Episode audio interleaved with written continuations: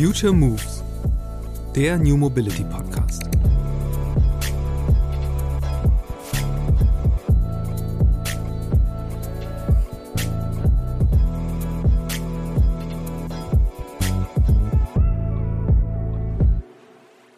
Wir haben in den Verkehrsverbünden immer so eine, eine kleine Anzahl an Menschen, die wirklich Ahnung haben von dem Thema, ne? die Tarifexpertinnen. Und genau an die müssen wir ran. Und die sitzen zusammen, ne? die sitzen auch heute schon zusammen. Die haben auch jetzt in relativ kurzer Zeit die Tarifbedingungen für das Deutschlandticket zusammengeschustert. Und ich sage mal, da war der Handlungsdruck jetzt extrem hoch und der Terminplan war gesetzt und dann musste man in dieser Zeit eine Lösung finden und dann hat man in dieser Zeit eine Lösung gefunden. Und mit dem Spirit muss ich jetzt an die nächsten Fragestellungen rangehen. Dieser Druck war in der Vergangenheit nie da. Das heißt, wir haben natürlich in der Vergangenheit darüber diskutiert, wie kann ich denn die Regelungen zur Kindermitnahme vereinheitlichen? Wie kann ich denn die Regelung zur Fahrradmitnahme vereinheitlichen? Aber es gab ja gar keinen Zwangspunkt. Jetzt haben wir aber eine gemeinsame Tarifwelt, die es vorher in der Form nicht gab. Und darüber können wir uns auch diese Zwangspunkte setzen und sagen, und wir wollen jetzt bis zu dem 1.1.2024 eine Regelung haben, wie das mit dem Fahrrad ist. Was ist dieses 49-Euro-Ticket jetzt eigentlich? Ein Rabattbonbon für alle, die ohnehin schon regelmäßig den ÖPNV genutzt haben oder eine Art Einstiegsdroge, die am Ende selbst aus notorischen AutofahrerInnen Bus- und Bahnnutzende machen kann. Ungefähr so stellen sich, etwas überspitzt, die beiden Sichtweisen wenige Tage vor dem Start der bundesweiten Nahverkehrsflatrate dar. Die Antwort werden wir erst in einigen Jahren bekommen. Doch wie die dann ausfällt, das hängt sehr davon ab, wie die grundlegende Idee einer simplen Fahrkarte für alle in den kommenden Monaten weiterentwickelt wird. Für meinen Podcast-Gast Mario Theis gibt es keine Alternative dazu, die simple Schönheit des Flatrate-Modells zu bewahren und nicht durch tausende Sonderregelungen und Zusatztickets zu ruinieren. Sondern im Gegenteil. Es brauche nun auch bundeseinheitliche Regelungen für die Mitnahme von Fahrrädern, Hunden, Familienangehörigen. Mario befasst sich seit mehr als 15 Jahren mit dem Thema Preise und Tarife im öffentlichen Verkehr. Seit 2016 in der Funktion Leiter Kompetenzcenter, Erlösmanagement und Produktinnovation bei DB Regio. Er weiß darum genau, worin jetzt die größte Herausforderung besteht. Nämlich darin, nach den beiden Kraftakten 9-Euro-Ticket und Deutschland-Ticket erneut alle Leute an einen Tisch zu kriegen und eine gemeinsame Vision im Sinne der KundInnen zu entwickeln. Wie groß Mario die Chancen einschätzt, die Bildung eines neuen Tarifdschungels zu verhindern, warum er das 9-Euro-Ticket als Gamechanger im Denken seiner Branche bezeichnet und welche Innovationen neben einem attraktiven Preis helfen können, neue NutzerInnen für den ÖPNV zu gewinnen, das erfährst du in dieser Episode des Future Moves Podcasts mit Mario Theis von DB Regio.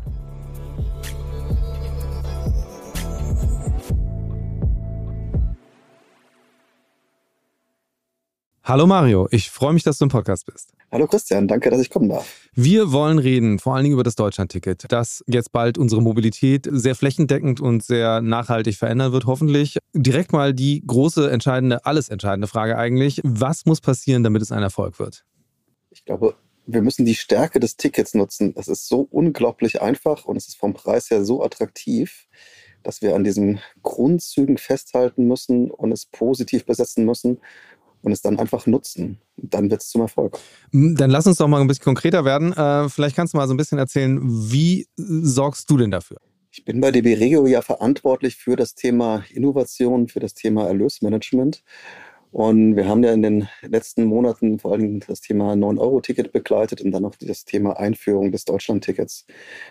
Und ich glaube, wir alle in der Branche hätten das niemals so hinbekommen, weil wir alle in unseren Strukturen total verhaftet sind und auch immer vor diesem Punkt waren, wir müssen die Nutzerfinanzierung maximieren und an der Stelle schauen, dass wir mit dem Finanzierungsniveau, das wir haben, das bestmöglich aus dem System rausmachen. Und das, was uns die Politik da mitgegeben hat mit dem Entlastungspaket, ist eine unglaubliche Chance, die Attraktivität des Systems zu steigern. Wir werden ab dem 1.5. ein Ticket haben, das 49 Euro im Monat kosten wird. Und das, all das Geld, was wir verlieren an der Stelle, wird durch Bund und Länder ausgeglichen. So, und jetzt hat die Branche die Aufgabe, dieses Ticket zum Erfolg zu führen. Das heißt, es so zu bewerben, es so zu verkaufen, dass die Menschen verstehen, welchen Nutzen in dem Ticket ist. Dass wir das Ticket so auch in der Struktur erhalten, einfach, dass die Menschen sehen, egal wann, egal wo, ich steige in jedes öffentliche Verkehrsmittel außer Fernverkehr ein und kann es nutzen.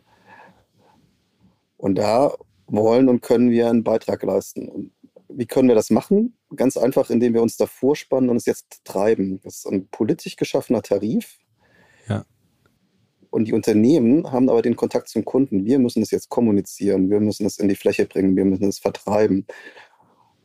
Und dann haben wir die Chance, Menschen davon zu überzeugen, dass sie das Auto stehen lassen können, in einzelnen Momenten und es ersetzen durch öffentlichen Verkehr.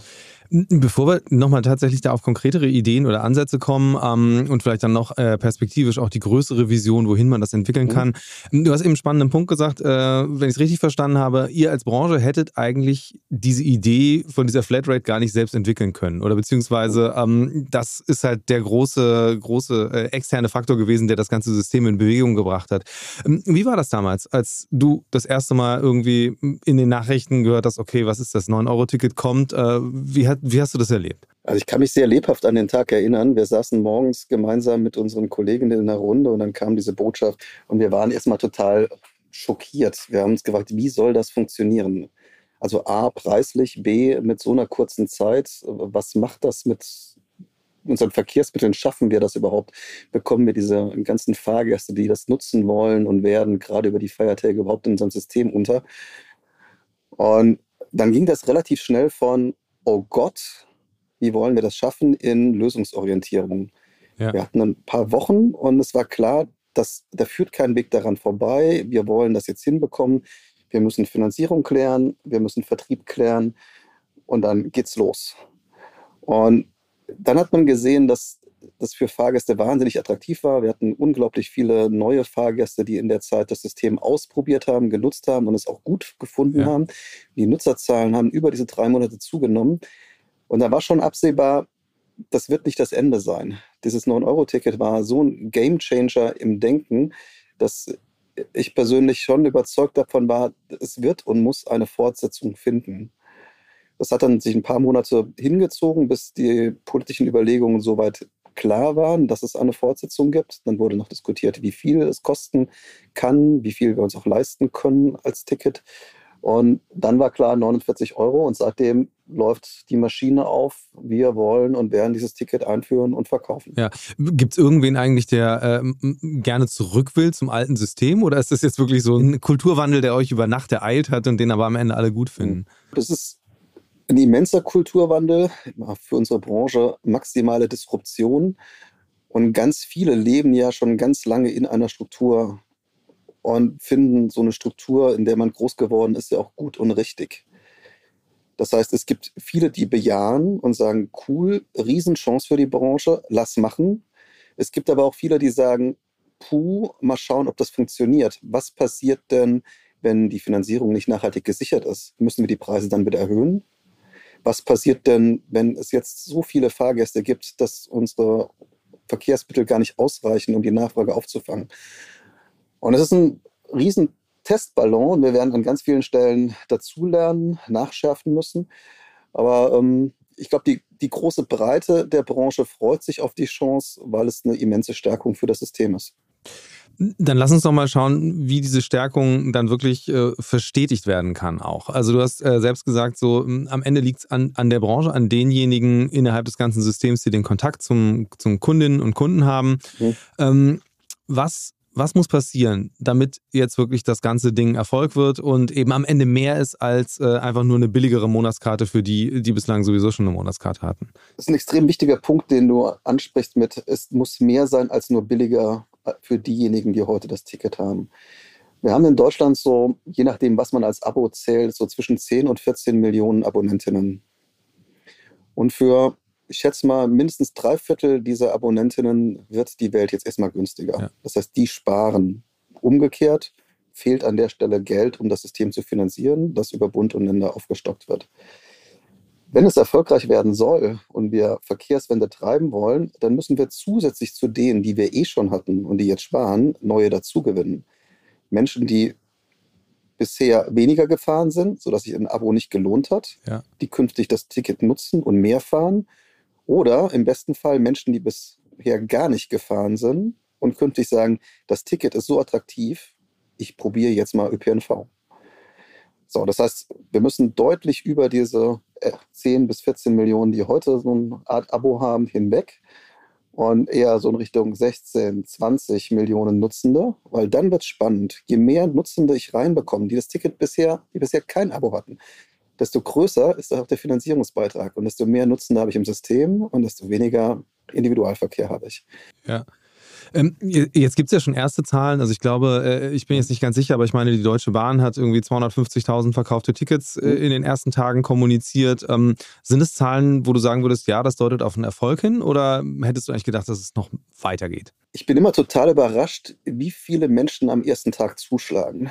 Das war beim 9-Euro-Ticket schon so. Das hat so ein bisschen den Eindruck, man denkt, es ist bald ausverkauft. Und wenn ich mich nicht am ersten Tag darum kümmere, dann bekomme ich es nicht mehr. Ne? Ein Sonderangebot könnte sein, dass es nicht mehr da ist. Ist es ja nicht. Ja. Das Ticket ist jetzt erstmal gekommen, um zu bleiben. Das heißt, ob ich am 1.4. zuschlag oder am 28.4.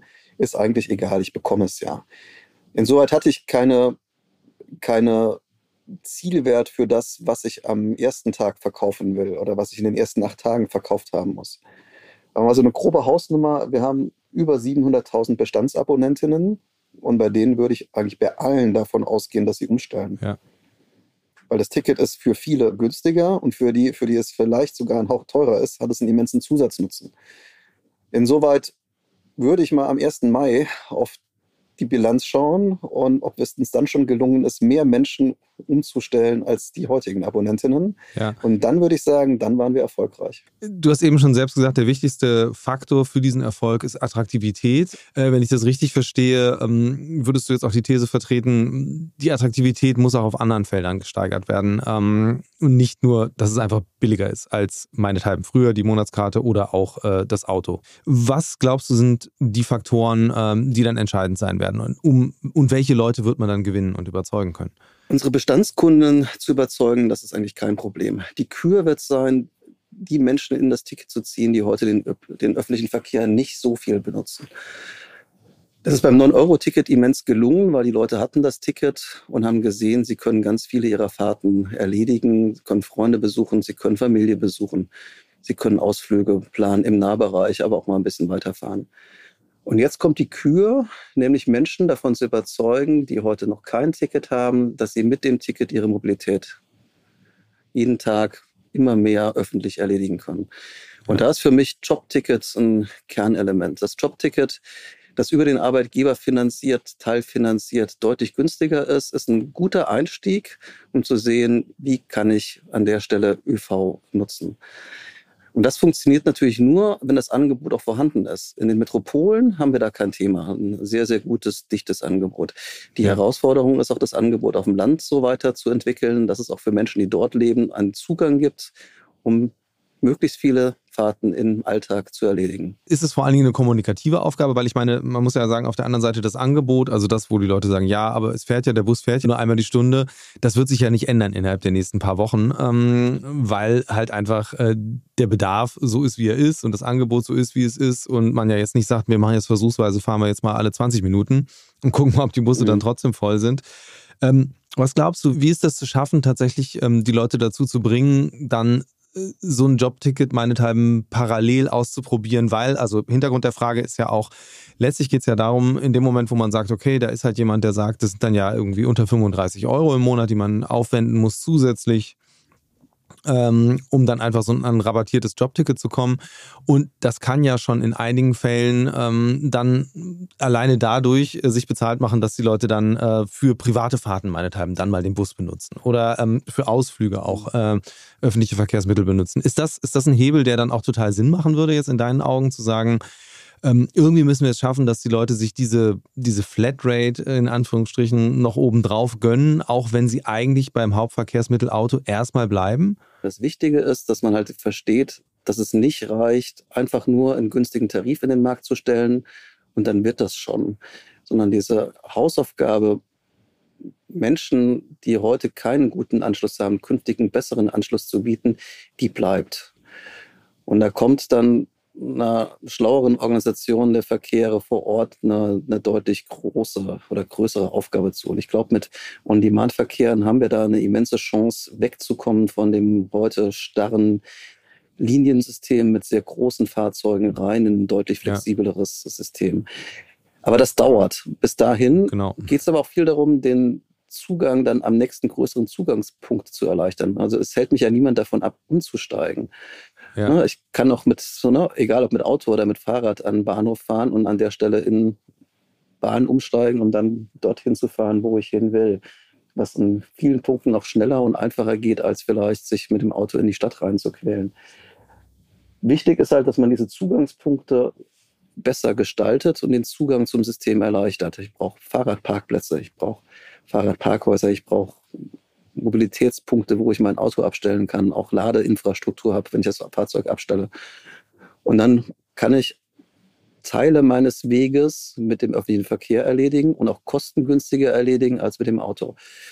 Und ich glaube, das ist die Macht dieses Tickets. Jede zusätzliche Fahrt im öffentlichen Verkehr kostet mich nichts. Ja. Bei, bei jeder Fahrt, die ich mit meinem Auto mache, zahle ich Benzin, ich muss Parkgebühren zahlen, ich habe diverse andere Nachteile. Ich kann zum Beispiel am Wochenende nichts trinken.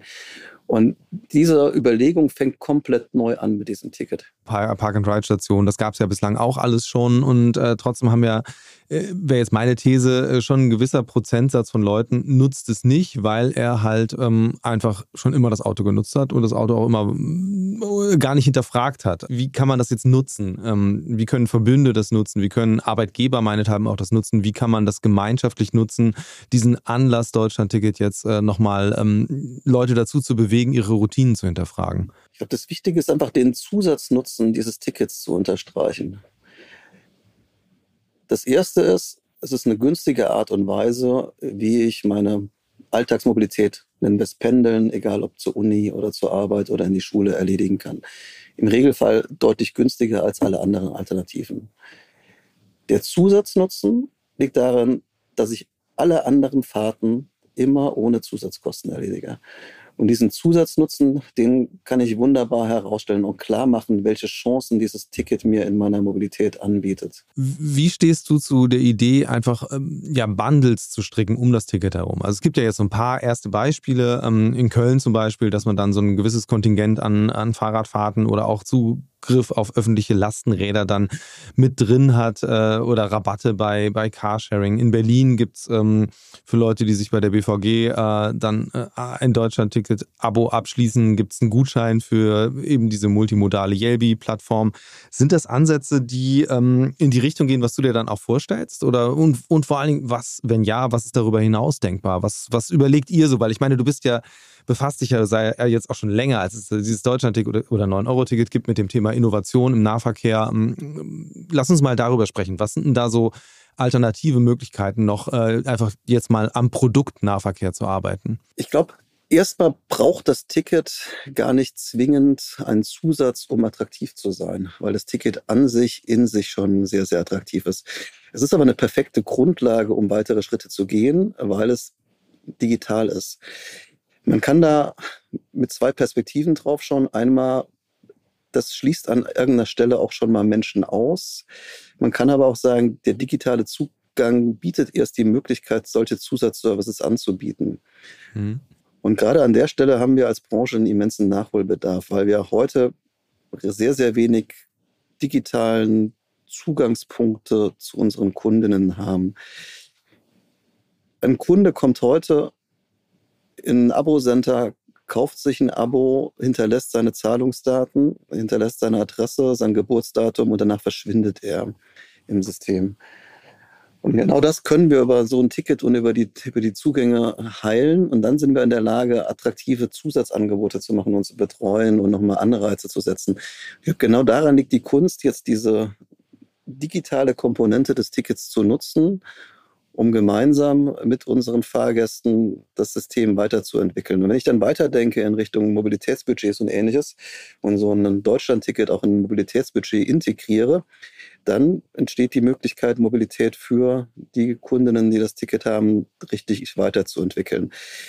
Ja. Die, die diversen Zusatzangebote sehe ich momentan so ein bisschen als, ich sag mal, als Rabattgoodie, um Menschen zu überzeugen, schließt doch bei mir ab. Was da in Summe fehlt, ist dann so der ganzheitliche Ansatz, weil ich das häufig dann ja auch nur im Gebiet bei mir nutzen kann oder es selektiv oder begrenzt ist. Aber genau an der Stelle können wir jetzt ausgehend von dieser Plattform weiterdenken. Ne? Für mich ist das Deutschland-Ticket ja. ein Startpunkt, ein erstes attraktives Angebot, nämlich im Sinne von monatliches bundesweites Abo von dem ich weiterdenken muss. Welche kleinen oder großen Geschwister muss dieses Ticket eigentlich bekommen, damit es noch attraktiver wird, dass es ein noch breiterer Zugang zu öffentlicher Mobilität wird? Dann lass uns doch mal genau gemeinsam äh, überlegen, in welche Richtung kann das gehen. Also ich hatte vor, vor einiger Zeit selbst mal so bei LinkedIn äh, unter dem Titel Deutschland Ticket Deluxe äh, gepostet, was eben so die Ansätze mhm. sind, die es da gibt und wie man das vielleicht weiterentwickeln könnte.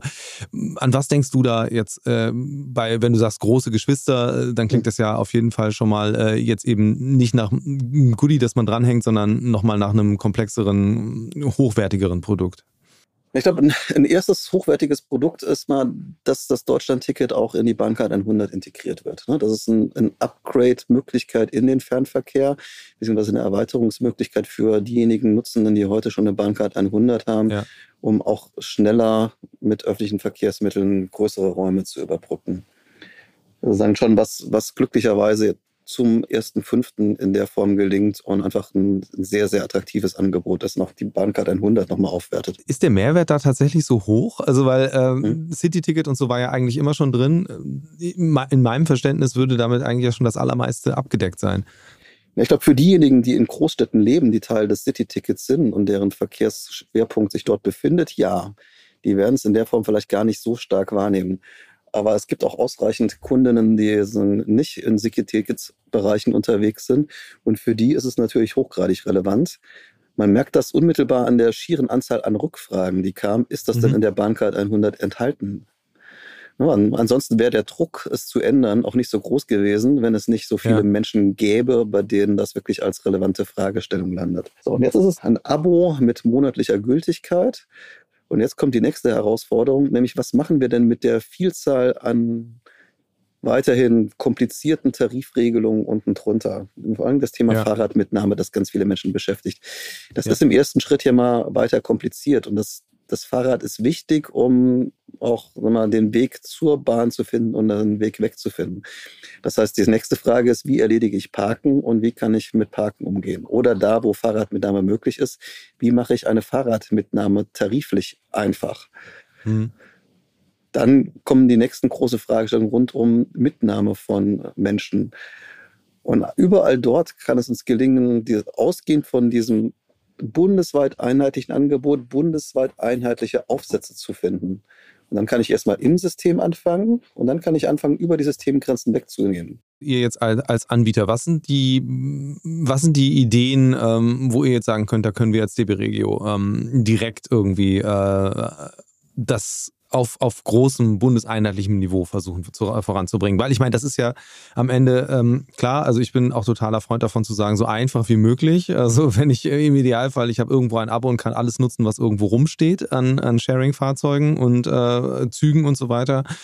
Aber die Herausforderung ist ja immens, wenn man eben sieht, ähm, wie kompliziert das schon ist, dieses einheitliche Ticket aufzusetzen, dann irgendwie noch diese zigtausend Lösungen damit andocken zu wollen, äh, die ähm, es bei unterschiedlichsten Anbietern gibt, äh, Riesenherausforderung. Ähm, und deswegen wäre jetzt so meine Frage daraus abgeleitet, ihr als jemand, der ähm, bundesweit aktiv seid, was sind da die Zugriffe, die ihr habt, äh, wo ihr vielleicht jetzt auch tatsächlich konkret schon an Cases arbeitet, um einfach mal zu zeigen, so kann man das machen und hoffentlich folgen uns viele? Ich glaube, an allererster Stelle als DB Regio die Chance nutzen, dass wir de facto in fast allen Verbünden und Tarifgemeinschaften vertreten sind. Und ganz klar, jeder hat vor Ort jetzt ja seine individuelle Lage und seine Schmerzpunkte und versucht nochmal mit eigenen Tickets und eigenen Upgrades irgendwo für das eigene Verkehrsgebiet am meisten rauszuholen. Und das Wichtige ist da, dass man irgendwie so ein bisschen aus einer übergreifenden bundesweiten Perspektive auch versucht, darauf hinzuwirken, dass wir trotzdem diese Stärke des Tickets verteidigen, nämlich die Einfachheit. Ja. Dass es nicht die Frage gibt, wie funktioniert das denn bei mir, sondern ich immer darauf zurückgreifen kann, dass es eigentlich überall einheitliche Regeln gibt und dass ich überall den Zugang habe. Und da müssen wir einfach diese Diskussion fördern über den Verband und über die Politik, dass wir schauen, dass wir es in gleichen Strukturen weiterentwickeln und nicht zu viele Unterschiede generieren. Ich mache mal ein Beispiel. Das Saarland führt für junge Leute ein Ticket ein für 30,40 Euro im Logik bis 365 Euro Tickets, das im Saarland gilt. Mhm. Die erste Frage, die ich mir gestellt habe, war, ne, mache ich das über ähm, Gilt das für jeden, der im Saarland wohnt? Oder gilt das für die, die im Saarland zur Schule gehen? Das stellt wieder Fragen, die ich eigentlich gehofft hatte, dass ich sie nie wieder beantworten muss. Und die Herausforderung für uns ist jetzt, immer wieder alle Menschen an den Tisch zu bringen, dass wir gemeinsam darüber diskutieren, wie schaffen wir es, diese Tarifbedingungen einheitlich zu gestalten. Und da, wo sie heute noch nicht einheitlich sind, zum Beispiel beim Thema Fahrrad, ja. die Branche gemeinsam zu einer Lösung zu moderieren, damit wir einheitliche Bedingungen an der Stelle schaffen. Jetzt mal Hand aufs Herz, wie, wie hoch schätzt du die Chance ein, dass äh, diese Entwicklung in eben eine höhere Komplexität überhaupt wieder einzufangen ist? Eigentlich ganz gut. Ne, ich glaube, das sind Wellen. Der erste Reflex jetzt an der Stelle, den wir sehen, ist, da wird jetzt ein bundesweit einheitliches Ticket eingeführt. Ich hatte doch ein Ticket, das einen größeren Nutzen hatte an einer Stelle. Thema mhm. Mitnahme abends. Und diese Lösung würde ich doch gerne fortführen. Das heißt, ja. was passiert an erster Stelle? Ich schaffe Tarife, die das an der Stelle wieder ergänzen und wieder mit einführen. Gibt es ja auch hier in Hamburg äh, irgendwie, dass man ja. dann auch so ein, so, ein, so ein Zusatzticket sozusagen löst und dann hat man seine Familienmitnahme wieder drin. So, der Erstreflex ist total nachvollziehbar, weil man will ja, dass seine Fahrgäste, seine Kunden diesen Nutzen weiterhin haben. Im zweiten Schritt müssen wir diese Diskussion jetzt einfach als Branche führen und sagen, wenn das als Thema so wichtig ist, dann lass doch ein Ticket schaffen, das genau diesen Vorteil hat und dann lass auch mal schauen, was das kosten muss. Eigentlich ja. würde ich persönlich sagen, wäre das das Beste, wir verkaufen zwei Deutschland-Tickets. Wir überzeugen diesen Mitfahrenden auch, dass er sich auch ein Ticket für 49 Euro besorgt. Vielleicht ist es ja auch eine Partnerkarte. Aber die Logik muss sein, mhm. lass doch mal schauen, ob wir eine gemeinsame Basis finden, um ein, dieses Ticket oder diese Tarifwelt gemeinsam weiterzuentwickeln. So, der erste Reflex, nachvollziehbar. Und jetzt startet der Diskussionsprozess. Jetzt lassen wir schauen, wie wir das gemeinsam aus dem, was wir da lernen und was die Fahrgäste wollen, auch wieder auf eine einheitliche Grundlage ziehen können. Und dann sind wir auch in der Lage, sukzessive andere Tarife abzuschaffen, weil all das macht die Welt natürlich wieder komplizierter. Und ich als Fahrgast frage mich wieder, ist denn jetzt das 49-Euro-Ticket hier für mich das Richtige oder besorge ich mir nicht woanders doch nochmal ein anderes? Ja. Damit entwerten wir ein bisschen den Charme des Tickets. Bin ich total bei dir. Also, weil ich glaube eben auch, das ist ja das, was man jetzt schon sieht. Also, weil theoretisch könnte ich mir ja jetzt sogar überlegen, äh, als jemand, der vielleicht ab und an mal in Köln ist, ob ich dann nicht lieber bei denen das Deutschlandticket kaufe, weil dann könnte ich ja, wenn ich da vor Ort bin, Fahrrad fahren.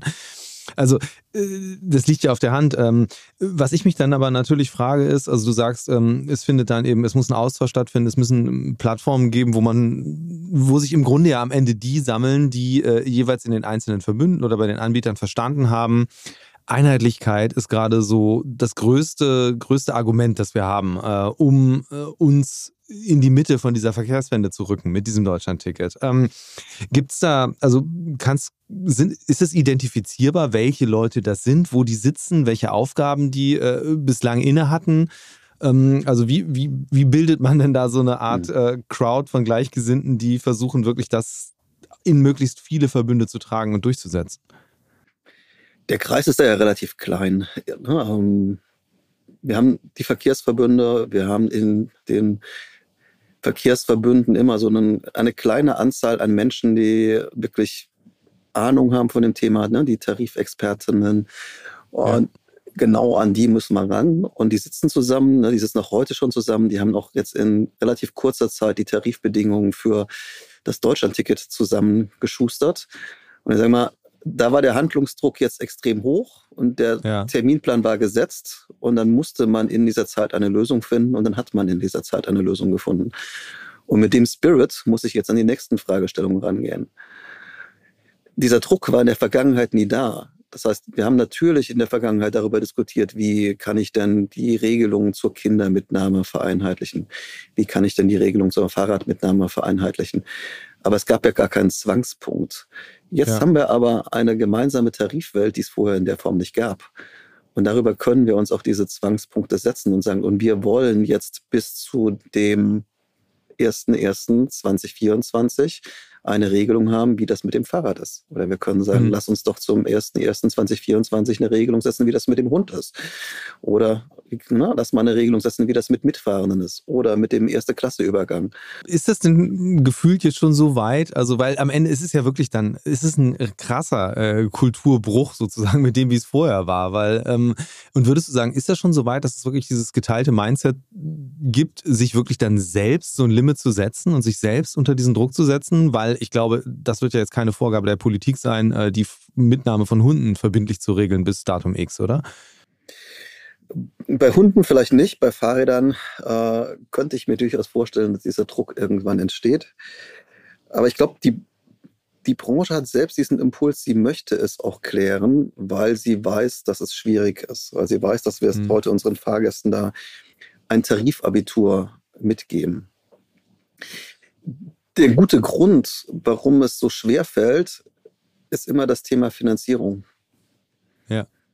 Ne, und auch das Thema Auftrag. Und wenn es halt heute nicht finanziert ist oder wenn das Angebot nicht ausreicht, dann habe ich momentan eine andere Vorgabe, ein anderes Mindset.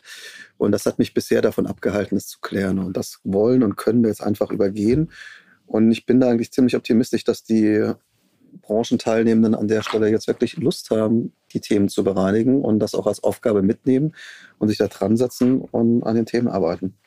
Wie groß ist eigentlich die Chance, Schrägstrich Gefahr, dass jemand kommt, der jetzt gar nicht direkt aus der Branche kommt, sondern meinethalben äh, ein großer Discounter und sagt so, äh, okay, wir setzen jetzt mal, wir legen mal ein eigenes Produkt auf. Und das können wir halt dann wirklich bundesweit direkt äh, sehr, sehr breit distribuieren. Ähm, Lernfrage für mich, ist es überhaupt äh, möglich? Also wer darf alles so ein Deutschland-Ticket verkaufen? Und äh, Frage dann darauf aufbauend an dich. Ähm, wie würdest du das bewerten, wenn jetzt meinethalben Aldi, Lidl oder irgend so einer um die Ecke kommt und sagt, so, wir machen jetzt hier aber auch, äh, so wie wir Handyverträge irgendwie in den Markt gedrückt haben, machen wir jetzt auch ein Deutschland-Ticket? Ein Deutschland-Ticket machen geht ja nicht, weil ne, den Tarif, den stellen die Verbünde, die Tariforganisationen auf, veröffentlichen ihn. Und man kann jetzt nicht mal eben hingehen und einfach einen anderen ÖPNV-Tarif machen. So, nee, ich meinte jetzt schon, also dass man dieses Ticket schon verkauft. Also geht das überhaupt? Also kann, kann jetzt ein, ein Discounter, um mal bei dem Beispiel zu bleiben, äh, losgehen und sagen, hier, wir suchen uns jetzt irgendeinen Verkehrsverbund, der quasi das Recht hat, dieses Ticket zu vertreiben, den holen wir jetzt mit, äh, mit rein und bauen mit dem zusammen irgendeine bundesweite Lösung? Das geht die Grundvoraussetzung ist immer, dass man ein Verkehrsunternehmen findet, das das gemeinsam mit einem machen würde.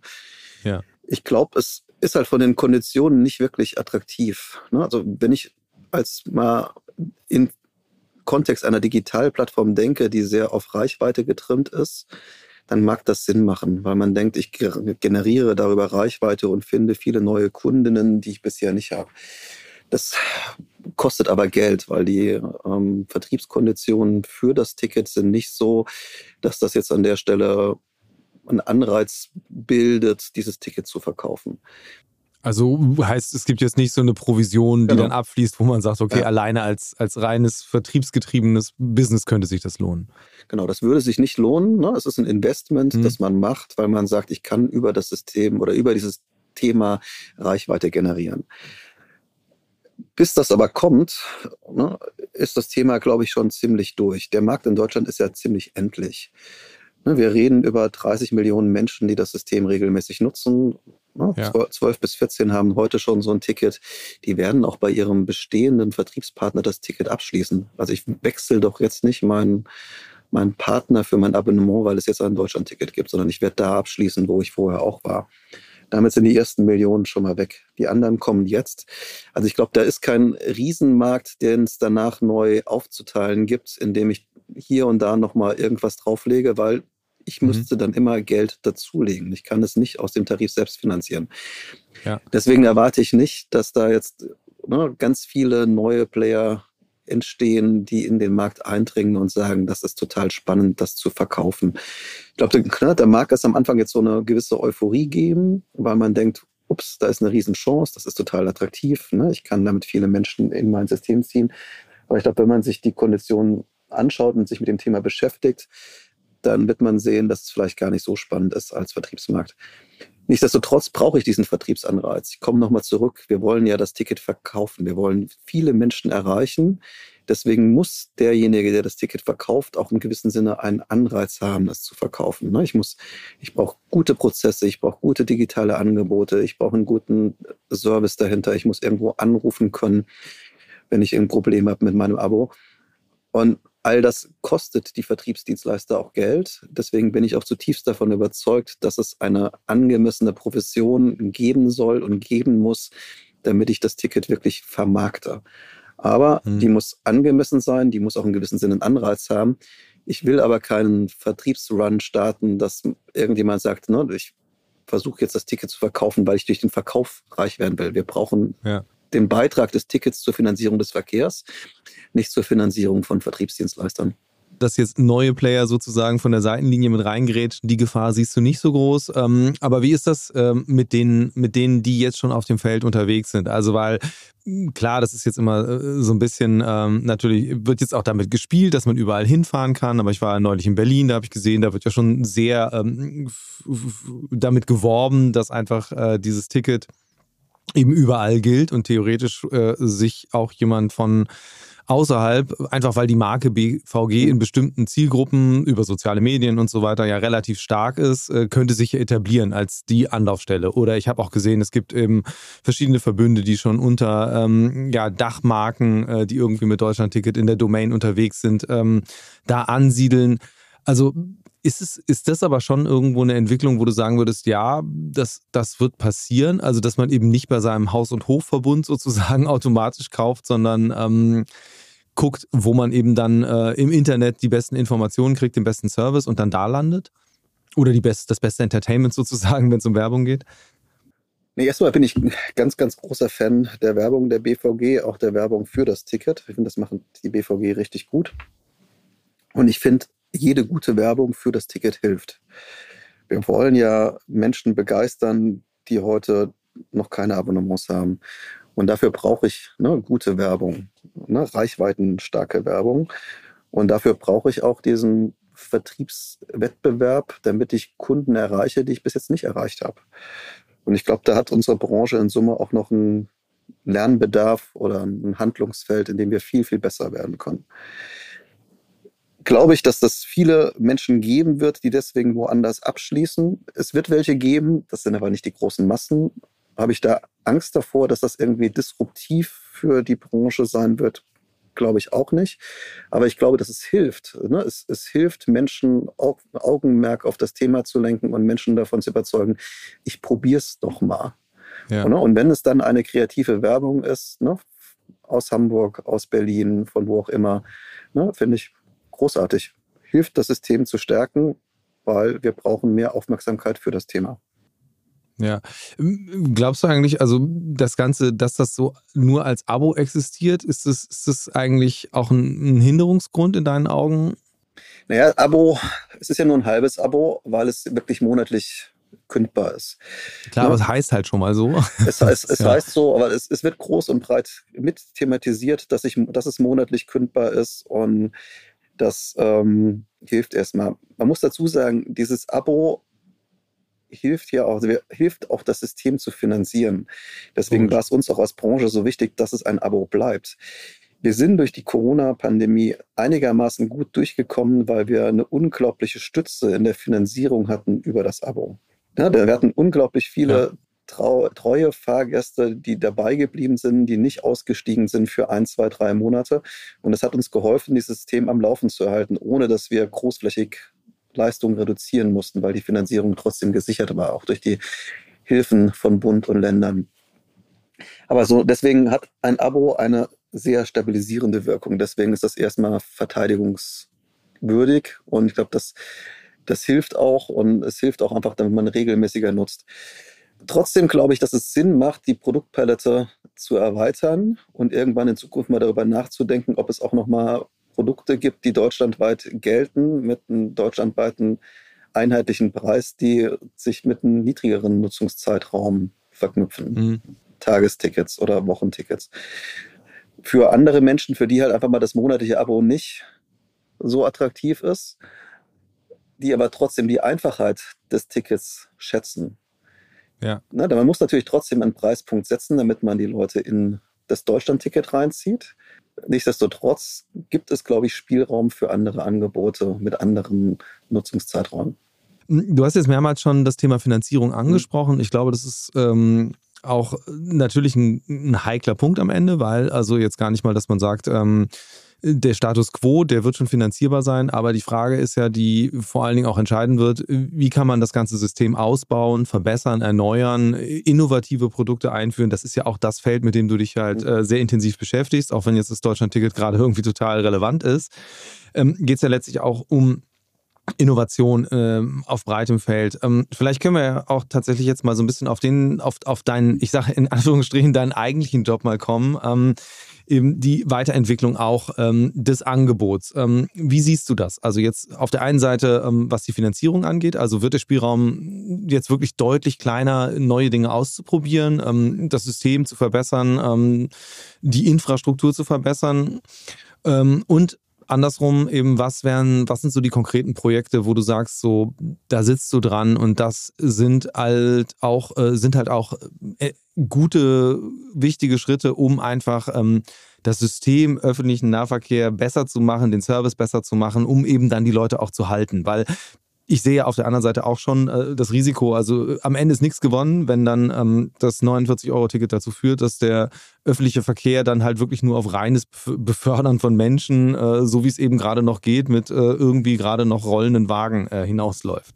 Ja. Ich glaube, wir haben am kurzen Ende eine sehr herausfordernde Situation, einfach weil wir über die Kostensteigerungen, die wir in den letzten Jahren gesehen haben, einfach eine signifikante Verteuerung des Systems haben und die verfügbaren Finanzmittel haben halt nicht im gleichen Rahmen zunehmen können. Wir haben eine Erhöhung der Regionalisierungsmittel, das ist gut, das war auch sehr wichtig, aber das ist jetzt nichts, womit man kurzfristig große Sprünge machen würde, könnte, was Qualitätsverbesserung angeht. Nichtsdestotrotz müssen wir ein paar Jahre nach vorne denken und ich glaube, da können und müssen wir ganz viel tun. Wenn man mal 9-Euro-Ticket schaut, ein 9-Euro-Ticket in einen Regionalexpress oder eine Regionalbahn, dann mal fragt, findest du das voll? Dann wird die ja. Antwort immer sein, das war ziemlich voll. So, und dann sage ich, das ist ein Zustand von normalem Wachstum von zehn Jahren. Ne? Mhm. Das heißt, das ist eigentlich für mich ein, eine Fahrgastmenge, von der ich davon ausgehe, dass sie Ende der 20er Jahre normal ist. So, das heißt, und über das Deutschland-Ticket auch ne, erreicht werden kann. Keiner will aber so in öffentlichen Verkehrsmitteln fahren, in so einem ja. Zustand an, oder ne, wenn das Fahrzeug so voll ist, wie es war, gerade in den Spitzenzeiten zu Zeiten des 9-Euro-Tickets. Das heißt, ich muss irgendwie das Angebot weiterentwickeln, ich muss für mehr Platz sorgen, ich muss die Menschen besser verteilen.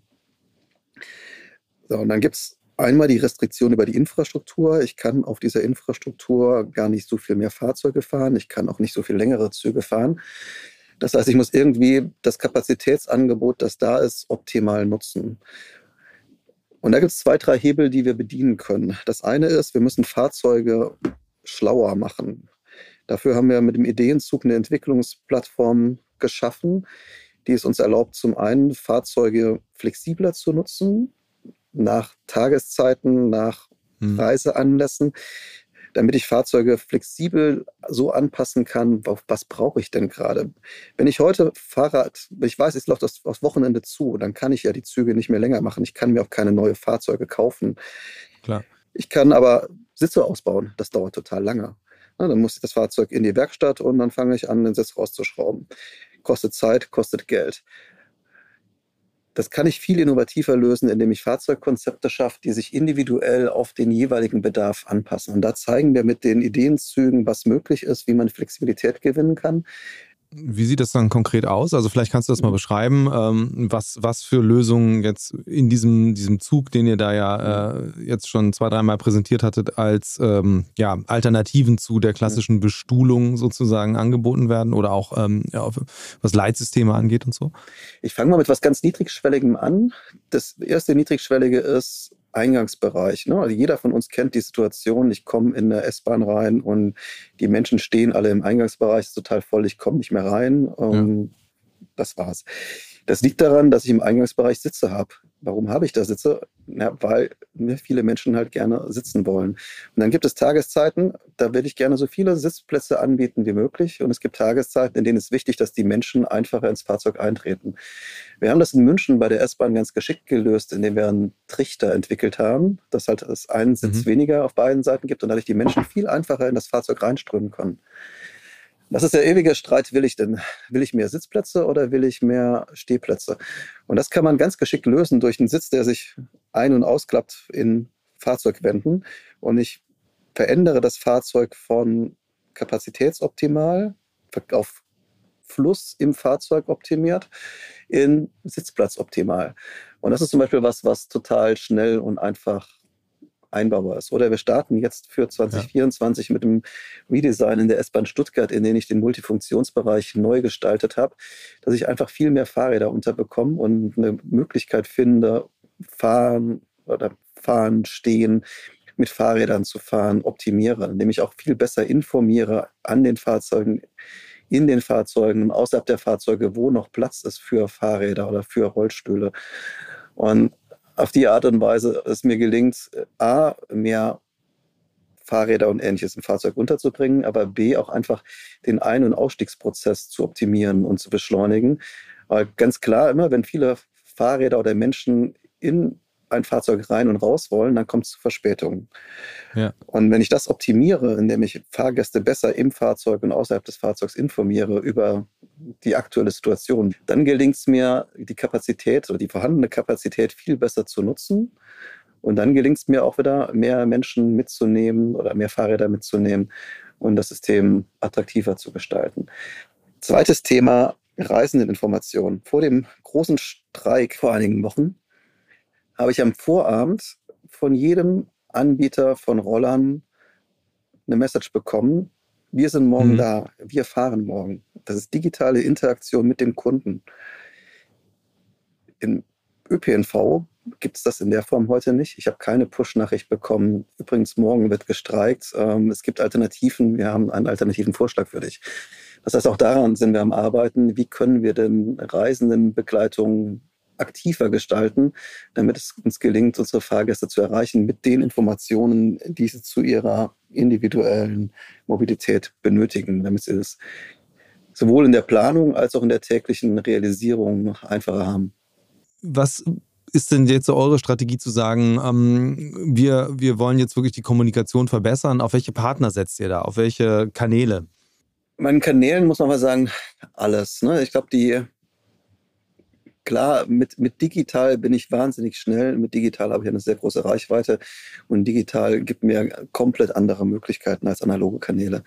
Das führt aber analoge Kanäle, wenn man jetzt Ansagen, Anzeiger oder auch Menschen, die an, an Gleisen stehen, nicht sozusagen ad absurdum, sondern das brauche ich genauso. Dann auch so eine, eine sehr intensive Lehre aus der 9-Euro-Zeit. Es kamen so viele Nichtnutzer, bisherige Nichtnutzer, und denen hilft erstmal die digitale Anzeige relativ wenig, weil die erlernen das System erstmal. Und da ist dann der persönliche ja. Kontakt immens wichtig. Und deswegen müssen wir das an der Stelle auch fortführen. Das heißt, wenn ich sehr stark digital argumentiere, heißt das nicht, dass es die anderen Kanäle nicht mehr geben soll oder dass wir da nicht rein investieren. Nichtsdestotrotz sind natürlich gerade digitale Kanäle ein, ein, guter erster Aufsatzpunkt, gerade wenn sie neu entwickelt werden, um Sachen einheitlich zu gestalten. Und da hilft es immer, wenn wir Themen von Anfang an als Branche gemeinsam aufsetzen. Und dann nehme ich mal das Thema Auslastungsinformation. Ja. Das, das Thema war sehr lange sehr stiefmütterlich. Ich kann bei Google mir immer und überall anschauen, wie voll es bei meinem Lieblingsitaliener ist.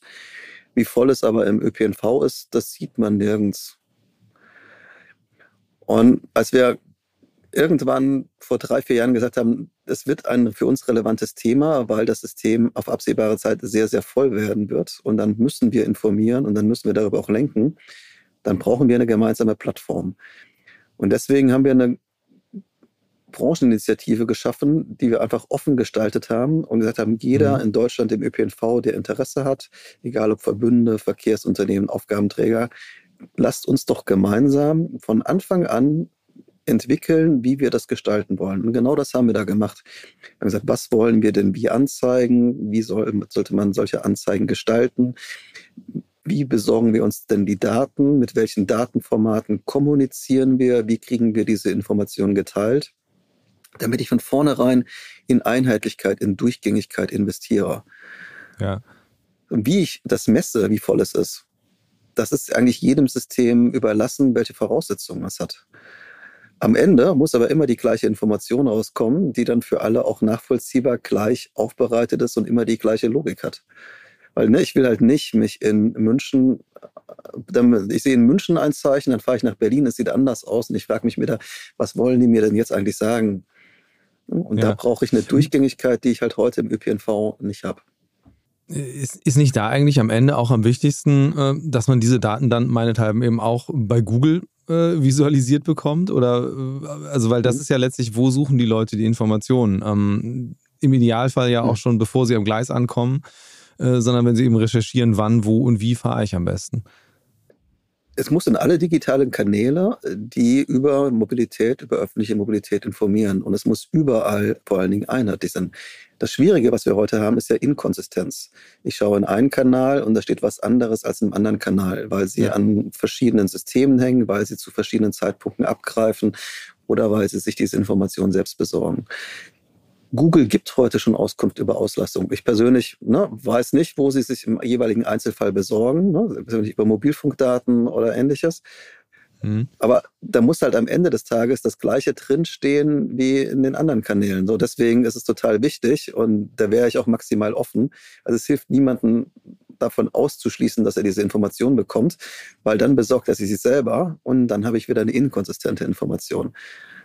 Deswegen brauche ich Branchenstandards und einheitliche Datenbestände und die müssen dann in alle Kanäle rein, weil es gibt verschiedenste digitale Zusatzpunkte und die sollten alle die gleiche Sprache sprechen. Und die sollten auch die gleiche Sprache ja. sprechen, die ein Anzeiger am Gleis zeigt oder die eine Durchsage am Gleis oder am Bahnsteig gibt. Ich würde so ein bisschen auch äh, ähm, deiner, deiner These folgen. Also in dem Moment, äh, dass wir jetzt zumindest das Thema Tarif einmal bundeseinheitlich geregelt haben, das schafft ja schon mal eben äh, eine Plattform, auf der man auch anders denken kann. Weil ich meine, früher war das irgendwie das Größte, das Schlimmste und das Komplexeste und sehr viel Energie eurer Branche ist da reingeflossen, irgendwie diese ganzen Tarifthemen ähm, zu handhaben.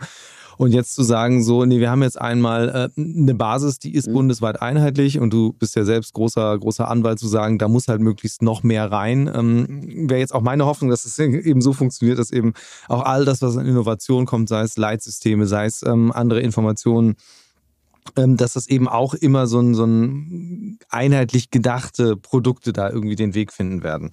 Ähm, ich würde ganz zum Schluss gerne nochmal auf eine Rubrik kommen im Podcast. Und zwar ist es der Mix der Woche. Ähm, da geht es darum, da sprechen wir mit meinen GästInnen darüber, wie sie selbst sich im Alltag fortbewegen. Erzähl mal, wie ist dein A nach B organisiert? Mein A nach B ändert sich jeden Tag. Also ich bin, wohne in Frankfurt, arbeite in Frankfurt und ich habe jeden Tag das volle Set und das nutze ich auch jeden Tag vollständig. Von Fahrrad über S-Bahn, Straßenbahn, Bus, Roller. Ein ganz, ganz selten Auto, einfach weil Autofahren mhm. in der Stadt keinen Spaß macht. Hast du ein Auto? Ja. Und äh, ist, es, ist es denn jetzt, also abgesehen von Arbeitswegen, immer noch ein relevantes Fortbewegungsmittel oder ähm, ist es eigentlich mehr so ein, so ein Nice-to-Have, wie ja tatsächlich bei vielen GroßstadtbewohnerInnen inzwischen? Das ist im Alltag ist es äh, nice to have, beziehungsweise ist nicht nice, weil Parken macht auch keine Freude. Das heißt, ne, insofern steht das fröhlich rum im Alltag. Das hat trotzdem für mich noch eine Relevanz. Ich habe einen sechsjährigen Sohn und äh, mit dem zu verreisen war in der Vergangenheit sehr aufwendig. Kinderwagen und, und, und. Wird langsam besser. Aber äh, das erleichtert noch den, den Transport oder die Erledigung des alltäglichen Lebens mit meinem Sohn, sofern das außerhalb der Stadt stattfindet. Jetzt nochmal so, so ganz zum Schluss. Also wenn man jetzt sagen würde, okay, ein Deutschland-Ticket, das jetzt weiterentwickelt mhm. ist, so dass es genau deinen Bedürfnissen entsprechen würde, der perfekte Produktfit, wie würde das aussehen? Ich bin mit dem Deutschland-Ticket eigentlich schon ziemlich perfekt unterwegs. Was mir noch total helfen würde, weil ich ein großer Fahrradfan bin, wäre ein Aufpreis für Fahrrad, der bundesweit einheitlich gilt, dass ich mir darüber keine Gedanken mehr machen muss, wenn ich mein Fahrrad mitnehme. Und die Integration in Mobilitätsbudget, weil ich mir dann, äh, glaube ich, irgendwann schon mal Gedanken machen würde, ob ich überhaupt noch ein Auto brauche. Das ist, glaube ich, tatsächlich ein ganz entscheidender Hebel. Ähm, Habe ich auch äh, demnächst eine separate Podcast-Folge, wo es genau um die Frage geht, äh, was muss passieren, damit das Auto sozusagen rausfällt und inwieweit kann das Mobilitätsbudget dabei äh, ja, der, der entscheidende Faktor sein. Ich danke dir ganz herzlich für das Gespräch und äh, die Einblicke und ähm, bin gespannt, was kommt und freue mich auf eben ein Deutschland-Ticket, das sich nicht nur etabliert, sondern das eben auch äh, die, die Kernidee des einheitlichen, simplen, immer verfügbaren öffentlichen Verkehrs möglichst fortschreiben wird. Ich mich auch. Ganz lieben Dank für das Gespräch und weiter viel Erfolg. Viele gute Gespräche. Future Moves, ein Podcast von OMR und Hamburg Messe und Kongress.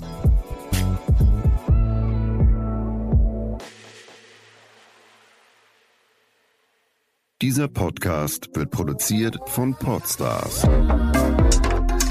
bei OMR.